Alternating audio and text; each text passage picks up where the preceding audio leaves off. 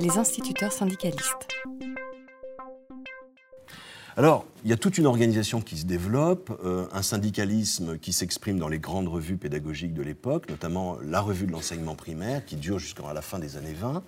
Et euh, il y a un célèbre moment qui est euh, le moment du manifeste des instituteurs syndicalistes, où il va y avoir une une revendication d'exister en tant que syndicaliste, parce que pour l'instant c'est interdit pour les instituteurs. Hein. Je rappelle que la CGT a été créée en 1895, mais seulement dans le monde ouvrier. Hein.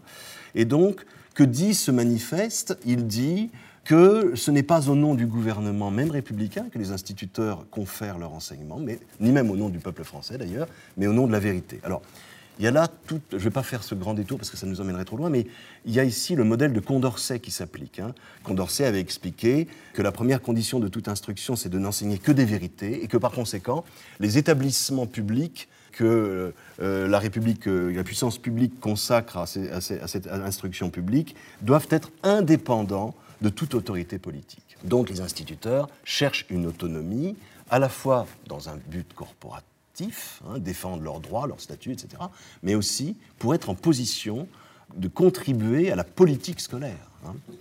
Alors, je, ne vais sans doute pas être trop long, euh, parce que je n'aurai pas le temps pour développer euh, euh, l'histoire du syndicalisme, ce n'est pas le propos d'aujourd'hui. Je vous donne simplement un rapide tableau.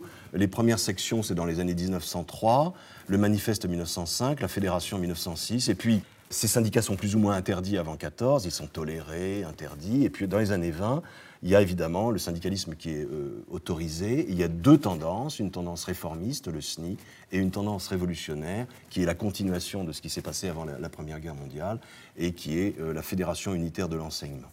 Alors évidemment, 80% des, instituteurs sont dans les amicales avant-guerre, je n'ai pas parlé des amicales, et dans le SNI, dans l'entre-deux-guerres, et puis quelques milliers, alors euh, quelques, quelques pourcents dans, les, dans les fédérations dites, dans la fédération révolutionnaire.